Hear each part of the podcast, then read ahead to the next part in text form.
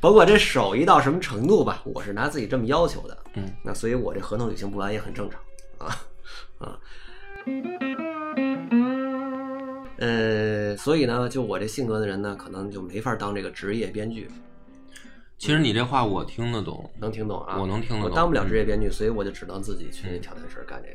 我我试着我试着说说我的理解，因为可能有的他理解不了这个里边的怎么说呢？叫行，你聊会儿，你聊会儿啊。我试着解读吧。其实有的时候的确是创作嘛，创作你要先有一个呃灵感，嗯，然后呢，你围绕着你的灵感，你要找到它的独特性，因为你是在创作。你不是在等于像拧螺丝钉上阀门一样，说咱们在一个技术工种，然后我做一个标准流水线操作，不是工业生产。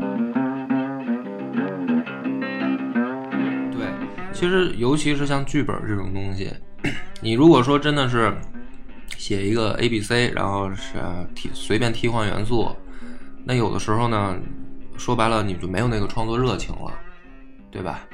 但是呢，它往往有有一个矛盾，就在于，嗯，你的这个灵感把它表现出来以后，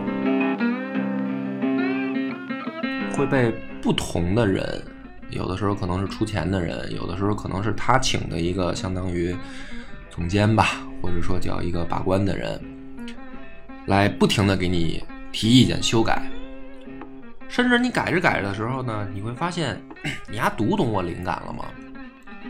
就是你要是没明白我为什么写这